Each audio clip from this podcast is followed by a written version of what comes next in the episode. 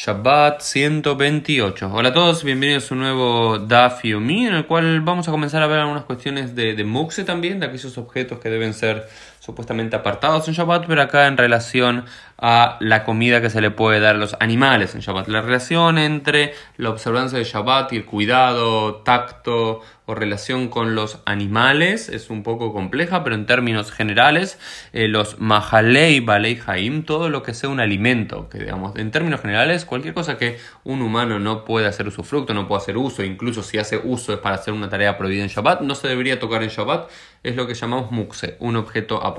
Sin embargo, comida que un ser humano no comería, sin embargo, puede, los animales pueden comerlos, se pueden manipular en Shabbat para darle de comer a aquellos animales. ¿sí? Este es el, principio general. Entonces piensa en cualquier cuestión que eh, un, alguien no comería, una persona no comería, pero sí podría comer un animal, puede ser movido y manipulado en Shabbat. Por ejemplo, los atzamot, los huesos. Uno diría, ¿para qué una persona va a ser un hueso? Un hueso debería ser como una piedra. Debería ser una piedra, es decir, como algo muxe que no tiene ninguna utilidad. Sin embargo, los huesos, como los clavim, dice acá la quemará al final de la página 128a, lo comen los animales, puede ser utilizado. Lo mismo con basar tapuaj. Un basar eh, tafuaj, es una carne que ya está maloliente. Una carne que ya está maloliente también debería estar prohibida moverse en Shabbat y debería ser considerado muxe porque ninguna persona va a comer ese tipo de carne. Sin embargo, como algunos eh, animales eh, comen eh, carnes que un ser humano no comería, se los puede mover y lo mismo con Gulim. Mi en lejatul, dice la quemará. Lo mismo con aguas descubiertas que una persona no comería aguas descubiertas. Rabban Shimon Gambliel, por ejemplo, es muy, muy importante lo que dice Kolatzman Azur de Shaotan, mi Sakana. Dice Rabban Shimon discute si con aguas, eh, aguas que están descubiertas una persona podría moverlas. ¿Por qué? porque, porque sea un peligro para la persona. Había un principio general, al parecer en aquellos tiempos, estamos hablando de unos 1800, 1900 años, que uno para tomar agua debía tomarlo de un agua que esté cerrada, que tenga una tapa y que incluso tenga algún tipo de precinto. ¿Por qué? Porque si no estaba la noción que un agua descubierta podría eh, estar contaminada con alguna serpiente, con algún algo, algún producto eh, no puesto allí a propósito, sino porque el agua estaba descubierta, algún animal podría defecar ahí, orinar allí y demás, y el agua podría ser eh, peligrosa para el consumo humano, por lo cual Rabayun dice no se puede mover, sin embargo, para, como sabemos que los, los hatulim, los gatos, pueden consumir y suelen consumir ese tipo de aguas, sin ser tan meticulosos como nosotros los seres humanos, finalmente se puede mover y así queda la laja. Y luego llega eh, una nueva Mishnah que nos dice es decir, podemos dar vuelta la canasta en la cual están los pequeños pollitos para que eh, puedan subir y bajar por ellos. Es decir, eh, si bien no podríamos mover o manipular, ya habíamos dicho que cazar con Z un animal en Shabbat estaría prohibido, para que un efroj, para un pequeño pichón de pollo pueda subir y bajar, le podemos mover un poco la estructura a eso. Y también se nos dice tarnerog tar, tarnegolet, shebarja, una, una polla, un, un, eh, pollo eh, que se escapó, se la puede ir llevando con la mano hasta que vuelve a ingresar al hogar. Digamos, esto no se llama cazar como era salir a cazar un animal que estaría prohibido. Si hay un animal doméstico, en este caso un tarnegolet, pero también puede ser un perro, un gato y más que se nos escape, si bien no se lo puede arrastrar uno, porque arrastrar un objeto en el dominio público estaría prohibido, es una forma de cargar, de hacer otsa'a sí lo que se puede hacer es ir como contándole palmaditas de a poco, ir acercándole al hogar, pero que camine, que se mueva el pollo, que se mueva la gallina, que se mueva el perro, el gato, por sus propios medios hasta que vuelva a la casa. Y en, esta misma idea le surge a la Mishnah decir, y de y también una mujer, realmente una mujer acá, pero puede ser un hombre, es una mujer porque el machismo de la época implicaba que eran las mujeres las que seguramente caminaban con sus hijos en Shabbat y no los hombres que estaban ocupados rezando o estudiando, pero claramente era una, una mujer, pero... Eh, y Dadaet Benah es una mujer, puede ayudar a caminar a su hijo, siempre y cuando amarra viuda y así queda la alajá, porque un principio general que cuando reviuda dice Ey Matai, cuando es el caso, viene a terminar de codificar la alajá de los sabios de, lo expuesto previamente en una Mishnah, así es un principio general de la quemará. Rabio dice, ¿cuándo puede hacer esto? Siempre y cuando, cuando el niño camine por sus propios medios y arrastre sus dos piernas. Es decir, si, si camina por sus propios medios y necesita un poco de ayuda, es decir, como un niño de, no sé, un año y medio, dos años, que si bien ya puede caminar por sus propios medios, a veces necesita un pequeño empujón, un que alguien lo lleve de la mano, eso se puede hacer y no se considera cargar en Shabbat, pero si arrastra las dos piernas, es decir, todavía no sabe caminar, eso sería cargar en Shabbat y debería estar eh, prohibido. Luego hay una discusión interesante en la Gemara que nos habla de qué pasa si un animal cae en un, en un pozo de agua en eh, Shabbat.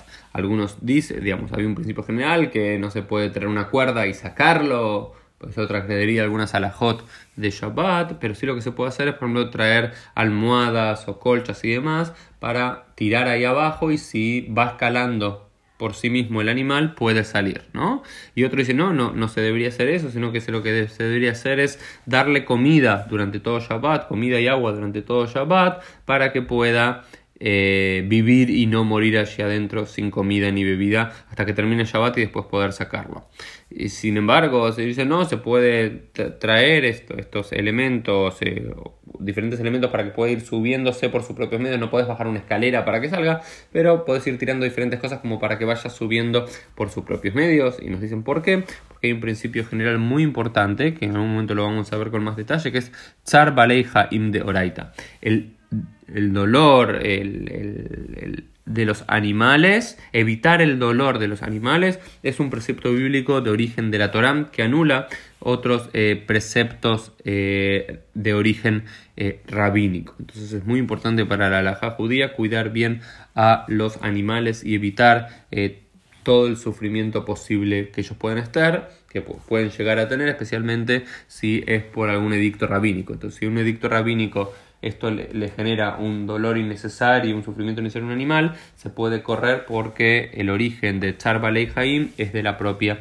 Torah. Y luego viene una Mishnah muy interesante que va a empezar un nuevo tema en, la quemará que tiene que ver con los partos.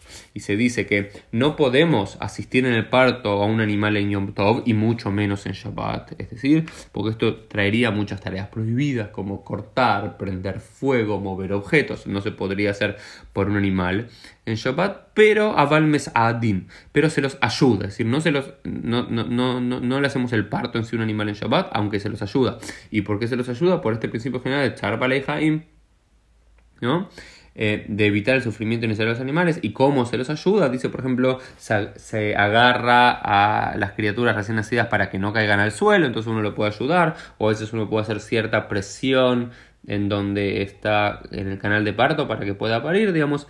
Em, pero Rabban Shimon Gamliel dice, Merrajamin a inu al behemate ahora Entonces, que podemos ser misericordiosos y hacer toda la ayuda posible que no viole en sí una alajá en Shabbat, se podría eh, llegar a hacer por un, por un animal en Shabbat para ayudarlo a parir.